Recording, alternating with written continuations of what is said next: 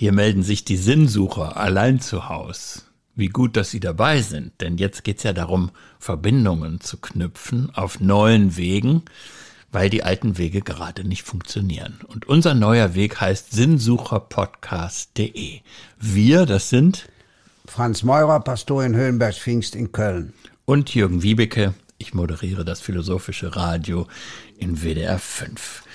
Ich glaube, Franz, wir müssen heute das, was wir uns vorgenommen haben, wir wollten ja nochmal über das Verhältnis Kapitalismus und Ökologie nachdenken. Ja.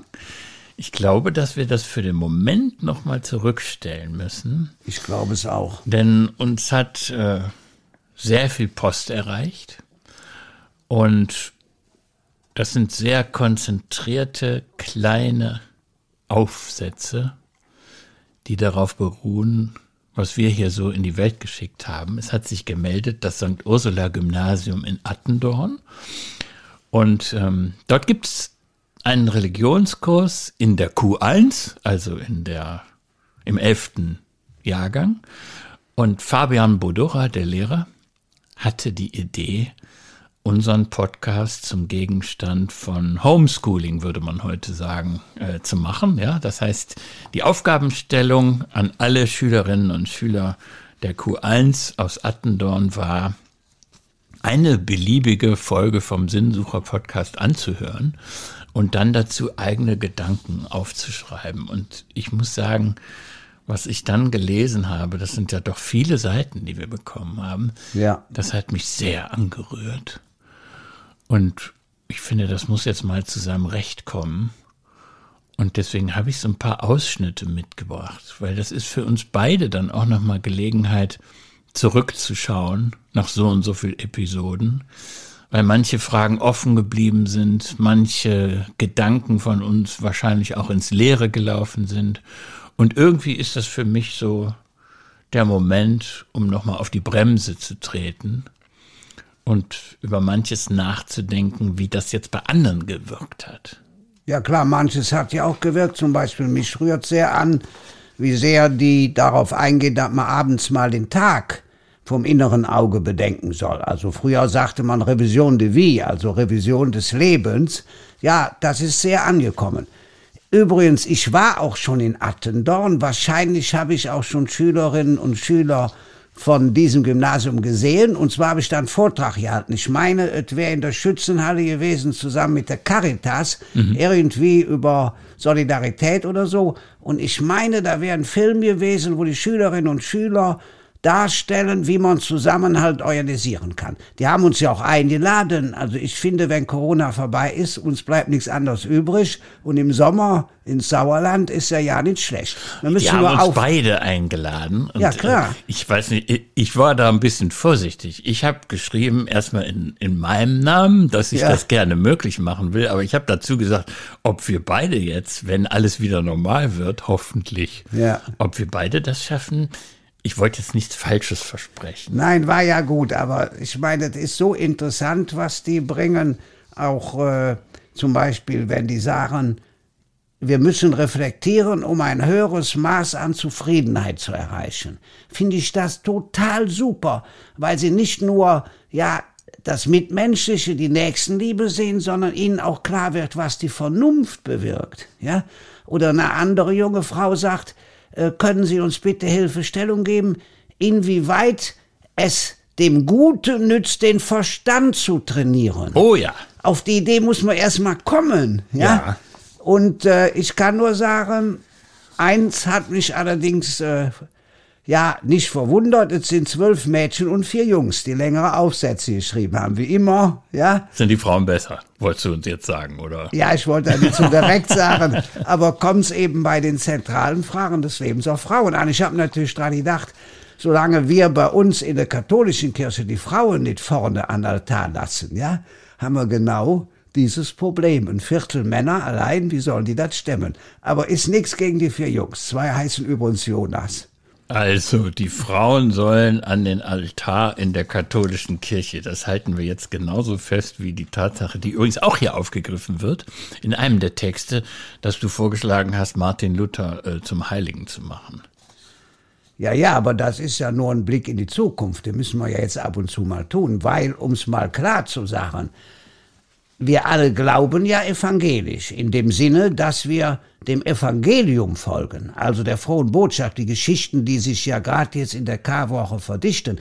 Keiner glaubt mehr, dass er gerechtfertigt wird, die zentrale Frage von Martin Luther, durch Taten, sondern immer nur durch Glauben. Wobei ich allerdings sagen muss, und das kommt ja in vielen dieser Stellungnahmen auch zum Ausdruck, es ist schwer, sich in die damalige Zeit zurückzuversetzen. Also zum Beispiel die Frage, wie bekomme ich einen gerechten Gott, ja? Die ist für uns nicht mehr wie für Martin Luther die entscheidende. Oder sein Versprechen, Mönch zu werden, als er im Gewitter ist und sagt, wenn ich überlebe, gehe ich ins Kloster. Solche Gelübde sind selten, obwohl sie ja wieder kommen. In Bayern wird berichtet, dass die Corona-Kapelle, die es ja da wirklich gibt, die heilige Corona, dass die eine Wallfahrt bekommt wenn es gut ausgeht, jetzt mit der Krise. Franz, wir beide müssen ja das irgendwie hinkriegen in dieser Osterwoche, dass ja. wir uns weiter gut verstehen. Ja. Und da muss ich ja aufpassen, dass es nicht zu fromm wird. Ja, ich weiß. Ne? Da muss ich immer gucken, wo ist der, das Wasser, was ich in deinen Wein schütten kann. Ja. aber wir werden das ja, schon. Ich musste aber da wenigstens mal unterbringen. Ja, ne? und genau, nein, das soll auf keinen Fall ausgespart werden. Ja. Äh, aber vielleicht muss ich dann auch, kleiner Vorausblick auf die kommenden Tage, äh, wo es auf Ostern zugeht, vielleicht muss ich dich dann doch mal hier und da noch ein bisschen piesacken. Ja, gerne. Aber jetzt erst noch mal zu den Schülerinnen und Schülern vom St. Ursula Gymnasium. Ich will mal ein paar Sätze daraus zitieren, ja. weil uns das auch Gelegenheit gibt, uns nochmal zu konzentrieren. Also zum Beispiel Paula Ohm hat geschrieben, ja. dass ihr die Aufgabe, jetzt unseren Podcast zu hören, sehr gut gefallen hat. Und dann schreibt sie, die gewonnene Zeit sollte dazu genutzt werden, das Beste daraus zu machen und seinen eigenen Horizont zu erweitern. Ich versuche momentan die Zeit so gut es geht zu nutzen und sogar zu genießen. Auch wenn man das eigentlich aufgrund der Umstände nicht aussprechen darf. Denn so eine entschleunigende Zeit wird es so schnell nicht nochmal geben. Ich finde, darüber müssen wir nochmal nachdenken. Ja, hat mich darf man das, darf man das genießen, was gerade geschieht? Ja, soll man sogar, finde ich. Wenn man das machen würde, zum Beispiel, dass man jetzt mit seinen Kindern in Ruhe spazieren gehen kann bei dem wunderbaren Wetter, ja, das muss man doch genießen, das wäre doch sonst gar nicht der Fall. Oder die Großeltern sollen genießen, dass die Kinder ihnen jetzt Geschichten erzählen, zum Beispiel.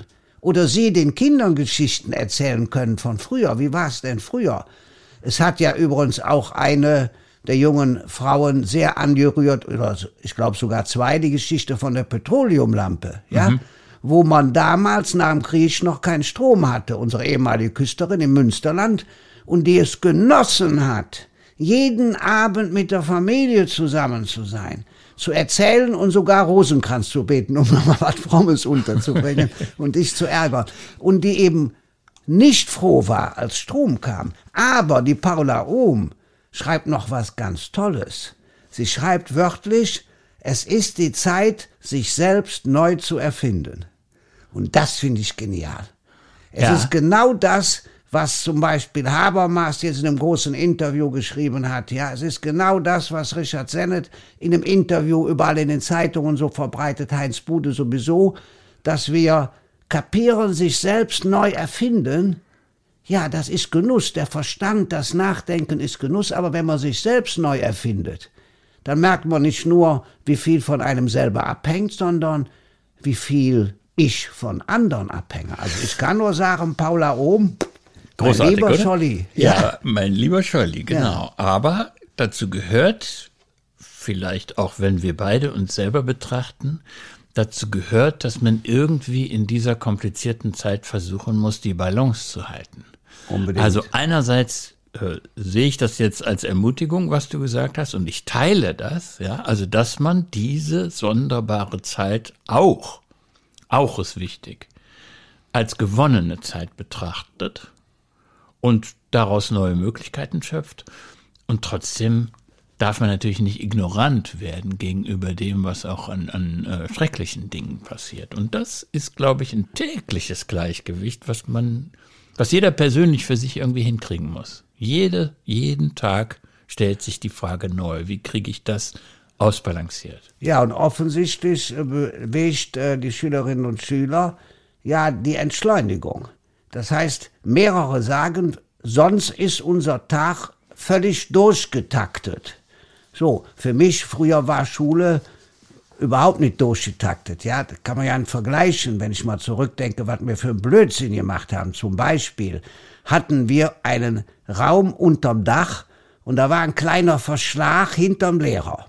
So, und dann haben wir ein Fässchen Bier gekauft und immer zwei von uns saßen in dem Verschlag die ganze Stunde über und haben Bier getrunken und die nächste Stunde zwei andere. Wenn man das erzählt, ist ja völlig hirnrissig, hm. aber damals war sowas möglich. Oder unser Musiklehrer, der wollte immer, dass wir Lieder singen. Ein älterer Herr, ja, so. Ich habe dann CGDRE, FBAS oder so gelernt, aber dann haben wir, weil der Spaß hatte, am Ende jeder Stunde gesungen, wir sitzen im Schmitzelputzhäusle, da singen und tanzen die Mohäusle. Nur mal, um so zu erzählen, ja. Ja, Oder, das, mit der, das ja? mit der entschleunigten Zeit, das ja. ist, glaube ich, etwas, was in diesen Momenten wirklich neu entdeckt werden kann. Also ja. wenn wir jetzt hier schon persönlich sprechen, dann sage ich auch mal, meine, meine äh, Schulzeit ja, war ja. ja. auch komplett anders als die heutige. Ja, klar. Und ich erinnere mich auch mit großer Freude daran, dass der Rückweg von der Schule bis nach Hause dann auch wieder zwei Schulstunden gedauert hat, weil wir unterwegs einfach Sachen entdeckt haben. Und äh, zum Beispiel gab es auf meinem Schulweg so eine so eine illegale Müllkippe. Irgendwer hat da die kleinen Flachmänner entsorgt. Da lagen nee. ganz viele kleine Flachmänner. Ja. Und wir haben uns natürlich einen Spaß daraus gemacht und haben an diesen leeren Schnapsgläschen, äh, Schnapsfläschchen gerochen. Ja, und haben gerochen, den, nicht getrunken. Nein, nicht getrunken. Ja. Haben, haben äh, am Bach gespielt und alles. Und da sind für mich auch im Rückblick meine Eltern sehr vorbildlich in Helikopterzeiten wo Kinder eben nicht nur getaktet sind, sondern auch äh, dauerüberwacht, dass sie sorgenfrei waren. Die wussten, das zieht sich, der Heimweg von der Schule. Wahrscheinlich würden heute sofort äh, alle bei der Polizei anrufen, wenn die Kinder äh, eine Stunde nach Ende des Schulunterrichts noch nicht zu Hause sind. Also ein bisschen Vertrauen in die Welt, ja, dass nicht gleich das Schlimmste passiert. Ich finde, davon könnten wir uns eine Scheibe abschneiden. Und das geht nur, wenn man wenn man ein entspannteres Verhältnis zu verstreichender Zeit hat. Ich sag's ja nicht, dass es besser ist, aber wenn wir in Sommerferien drei Wochen weggefahren sind, auch teilweise mit drei VW-Bussen nach Frankreich und so weiter, da haben wir einmal in drei Wochen, hat einer Eltern angerufen. Ja. Ja, und das dauerte aber dann zwei Stunden von Südfrankreich aus, bis die Verbindung aufgebaut war. Aber einmal eine kurze Meldung. Ja, äh, wir haben Blödsinn gemacht. Zum Beispiel in der großen Pause, als wir die ersten Autos hatten, mein erster Opel P2 mit 18 Jahren 150 Mark gekostet, dann sind wir zum Eiscafé gefahren, haben Eis geholt und dann wieder zurückgefahren. Ja, oder darf man gar nicht erzählen. Einer von uns hatte so einen kleinen Gogo-Mobil und das haben wir dem auf Mülltonnen gestellt. Ja, oder nur noch eine Anekdote. Unser Physiklehrer war ein bisschen nervös. Und wenn wir nicht genau kapiert hatten, was er wollte, hat er uns mit dem Kopf auf den Tisch gehauen. Aber er hat einen Spaß daran, ja. Wir haben das nicht als Gewaltausbruch erlebt, sondern einfach ein Original. Weiß ich jetzt nicht, ob ja, es das war aber so. Nein, nein, nein, nein, nichts davon. Null Nachahmung. Nur eine völlig andere Situation, ja. eine völlig andere Zeit.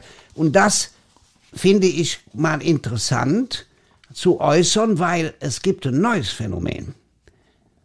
Im Moment hören die Jüngeren auch gerne Älteren zu. Das ist neu. Normalerweise sagt man, erzähl nichts von früher, interessiert keinen mehr. Nein, die wollen schon wissen, wie sieht eine Welt aus, die anders getaktet ist. Also, das wird hier eine Sonderausgabe, äh, inspiriert von dem, was aus Attendorn, aus, der St., äh, aus dem St. Ursula-Gymnasium gekommen ist. Äh, ich, ich will jetzt einfach heute das noch schaffen, ein paar Stimmen zu zitieren. Ja, Deswegen müssen wir. müssen wir uns ein bisschen zügeln und äh, genau das auch problematisch angucken, was zum Beispiel Caroline Bieker geschrieben hat. Bei ihr steht, Die Themenideen für jede Episode entstehen zufällig. So sagt Franz Meurer am Anfang des Podcasts Hybride Persönlichkeit, dass er von seinem Projektpartner mit der Theodizee überfallen wurde und er unvorbereitet in dieses Gespräch gestartet sei. Durch diese Spontanität wirken die einzelnen Episoden auf eine sehr persönliche Weise, denn die beiden reden, so hat man zumindest den Eindruck, einfach drauf los. Und das ist nicht negativ gemeint. Sie sagen selbst, dass sie nicht wissen, was sie machen und sich gerade deshalb auf Rückmeldungen von Zuhörern freuen. Aus eigener Erfahrung kann ich bestätigen, dass sich das Zuhören definitiv lohnt. Als ich mir die oben genannte Episode angehört habe, war ich sofort in das Gespräch verwickelt. Normalerweise steht man als Zuhörer eines Podcasts eher außen vor, doch hier ist man sofort mittendrin. Es ist diese Humanität, die mich so begeistert. Es ist nicht schlimm, einmal keine Antwort auf eine Frage zu haben. Das ist dann aber eben auch ein Appell an uns beide, ne? Also, dass wir nicht so tun sollten, als ob wir immer alle Antworten parat hätten. Absolut. Dass wir ins Offene gehen. Absolut. Aber sie sagt zum Glück auch, Denken sehe ich als mentale Anteilnahme. Und das fand ich schon sehr philosophisch. Und sie sagt dann, vielleicht mehr für mich, ihr sagt, Zuhörer bilden eine Gemeinschaft. Mhm. Das finde ich gut. Und sie sagt, auch eine wunderbare Formulierung, wir wollen die Angstkurve flach halten. Das heißt, offensichtlich, muss ich ehrlich sagen, äh, ist das eine junge Philosophin. Ja. Wir hatten ja mit der Angst angefangen. Das sind ja die ersten Episoden, ja. die sehr stark darum konzentriert sind, was kann man eigentlich tun, um die Angstkurve flach zu halten. Genauso wie es da wie es da geschrieben steht. Ja, und ich habe das Gefühl, ich habe das Gefühl, dass sich in der Hinsicht auch ein bisschen was entwickelt hat inzwischen, wo das jetzt nun schon etwas länger dauert. Man kann natürlich seine eigene Umgebung jetzt nicht hochrechnen auf eine ganze Gesellschaft. Aber ich habe im Moment das Gefühl, dass mh, hm, ja dieser Horror des Anfangs sich ein bisschen gezügelt hat. Also dass die Angst im Moment nicht mehr so sehr das Dominierende ist. Ja, da hat vielleicht auch ein Gedanke von dir äh, den Schülerinnen und Schülern zugesagt, nämlich als du gesagt hast, du wärst eine hybride Persönlichkeit, was Caroline Bieker auch sagt. Das heißt, die Sicht der Dinge ändert sich. Sie ändert sich ja schon, egal ob wie heute wunderbare Sonne ist oder ob Regenschauer sind. Genau. Egal wie die Stimmung ist, wie man sich fühlt. Dazu, ich muss ja ab und zu was unterbringen, hast ja gesagt. Schon der heilige Paulus sagt ja, was ich will, tue ich nicht. Was ich tue, will ich nicht. Das ist ausgesprochen. Das war mir schon wieder zu schnell, Franz. Bitte nochmal. Was, was Paulus? ich will, tue ich nicht. Ja. Und was ich tue, will ich nicht. Mhm. Das heißt, hier ist ja nicht nur die Wahrnehmung eine hybride Persönlichkeit, sondern auch die Aktion, das Handeln so, ja. dass man etwas macht, was man eigentlich gar nicht will, dass man getrieben ist, zum Beispiel von der Angst. Und das Denken, da fragen die ja nach, was bringt das Denken? Das Denken ist der Fortschritt hin zu sagen, ich habe keine Angst, aber ich verändere die Sicht der Dinge. Ja, ich bin Hybrid. Und das finde ich, haben die Schülerinnen und Schüler durchweg sehr gut verstanden. Ich war genau. ja froh, als du das gesagt hast. Ja, und das, da steckt jetzt für mich die Hoffnung oder der Optimismus drin, dass wir uns nicht äh, zu Sklaven unserer eigenen Gefühle machen, sondern dass wir imstande sind, darauf vertrauen wir jetzt beide, Franz, ne? ja. dass man mit den Mitteln des Verstandes ähm, ja eben sich nicht nur treiben lassen kann, sondern zumindest in einem gewissen Freiheitsspielraum seine Welt immer noch gestalten kann, mitgestalten kann. Absolut. Und wieder ein schöner Gedanke, vielleicht mehr für mich. Zwei Schülerinnen sagen, der Verstand stützt den Glauben. Das habe ich so noch nie gehört. Die eben sagen, das Denken, dass wir drüber nachdenken, dass wir verschiedene Sichten haben, dass wir eben nicht mehr wie Kinder glauben, stützt den Glauben. Das finde ich schon ziemlich, äh, ziemlich erwachsen. Ja, da sage ich nur, genau das äh, ist es, was, was ich dann irgendwann piesackend ja, nochmal ja, mit ja. dir diskutieren muss. Ja, klar. Ähm, wir schaffen ja nicht alles. Äh, deswegen müssen wir, müssen wir ein bisschen äh, Ja, nach, nach einzelnen Puzzleteilen greifen. Aber ein Gedanke, der sich dann auch auf Inhalte nochmal bezogen hat, Clara Zepke. Da habe ich mir eine Passage nochmal genauer angeguckt und das ist ein Arbeitsauftrag an uns. Ja. Da steht nämlich die Frage, wie das Gute in die Welt kommt. Ja. Ob das was mit Gefühl oder mit Verstand zu tun hat. Ja. Und wie man das trainieren kann, wurde zum Ende hin kurz angeschnitten. Der Pfarrer, also du, Franz, antwortete auf die Frage mit Verstand, doch hat nicht weiter erläutert, wie wir diesen trainieren können, dass wir Gutes tun. Das würde mich persönlich noch interessieren, hat Clara Zepke geschrieben. Also da waren wir zu flüchtig, zu wenig vertieft. Ähm, und jeden einzelnen Satz müsste man von Clara Zepke nochmal genau angucken. Also zum Beispiel, warum du da so entschieden warst, dass es der Verstand ist und nicht das Gefühl. Da kann ich nur sagen, das ist äh, in der Philosophiegeschichte natürlich eine ganz heiße Debatte über viele Jahrhunderte. Was ist es denn eigentlich, was, was, die, was die Quelle von Moralität ausmacht? Und da gibt es ganz, ein ganzes großes Lager, das sagt, nein, vergiss den Verstand. Ja. Es ist das Mitgefühl mit anderen, was Menschen in Bewegung setzt. Nur mal ein Name, Schopenhauer, ja. Dass ich dieses Mitgefühl empfinde. Wir haben ja über Empathie gesprochen, Ja, ja. auch über beide Seiten von Empathie, ja. Aber das ist die große Motivationsquelle, um das Gute zu tun. Ist eine These. Aber du warst sehr schnell fertig und hast gesagt, nein, nicht Gefühl, sondern Verstand. Für mich. Natürlich Barmherzigkeit bedeutet mehr als Empathie. Empathie heißt, ich kann mich in den anderen reinversetzen. Und Barmherzigkeit heißt, ich schließe mich dem anderen an, ich schließe den anderen in mein Leben ein. Und das Wir kommt aus, dem, aus der Emotion, meinst du? Ja, natürlich. Barmherzigkeit ist die Macht des Einzelnen, die Kraft des Individuums.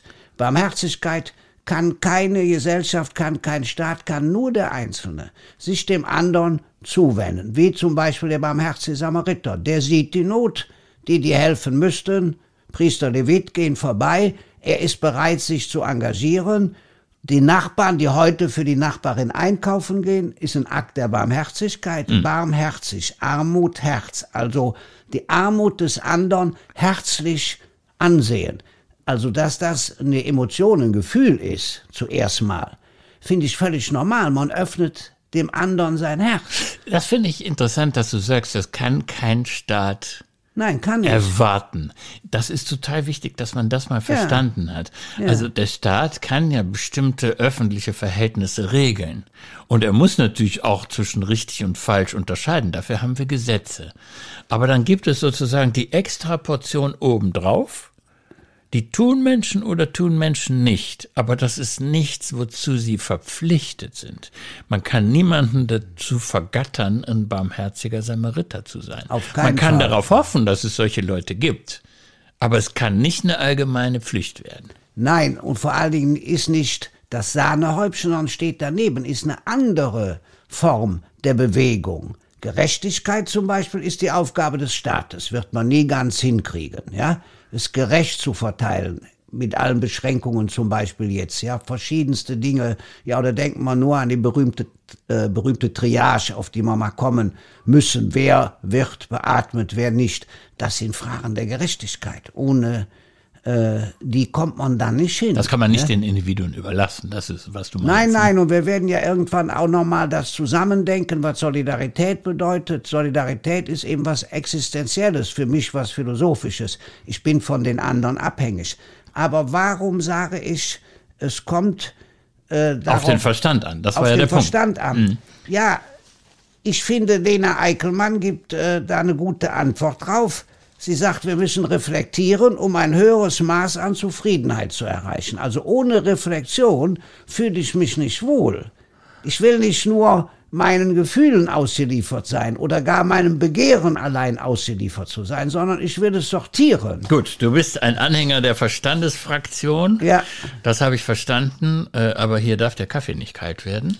Ja, Deswegen äh, nehme ich jetzt mal einen Schluck ja kannst ja davon. auch ein bisschen Kuchen essen. Die Dame, die den Kuchen gebacken hat, wo du Zimt rausgeschmeckt hast, Ja. war erstaunt, dass du nicht geschmeckt hast, dass da ein Viertel Rotwein drin war. Ja, da muss ich mich sogar, während wir hier gemeinsam nachdenken, Ja. auch noch beim Kuchenessen genauer konzentrieren, Nein, brauchst du nicht. damit ich jede Nein, Geschmacksnote es war aus entdecke. meiner Sicht so viel Schokolade drin, dass man den Rotwein ja nicht rausschmecken konnte. Auf jeden Fall, ähm, die Dame, die den vorzüglichen Kuchen backt, die habe ich ja noch nie gesehen. Aber ich werte das auf jeden Fall als Akt der Barmherzigkeit, dass sie in dieser Weise, ja, ich kann jetzt nicht sagen, an uns denkt, weil du bist ja gar nicht so ein Kuchenfreund, aber an mich denkt. Also Heute- grüße sie bitte herzlich von mir. Ja, heute hast du von ihr Butterkuchen mit Mandeln. Ja, Den kann ich jetzt in diesem Moment noch nicht probieren, weil, gleich. na, weil da gibt's für mich noch diese offene Frage.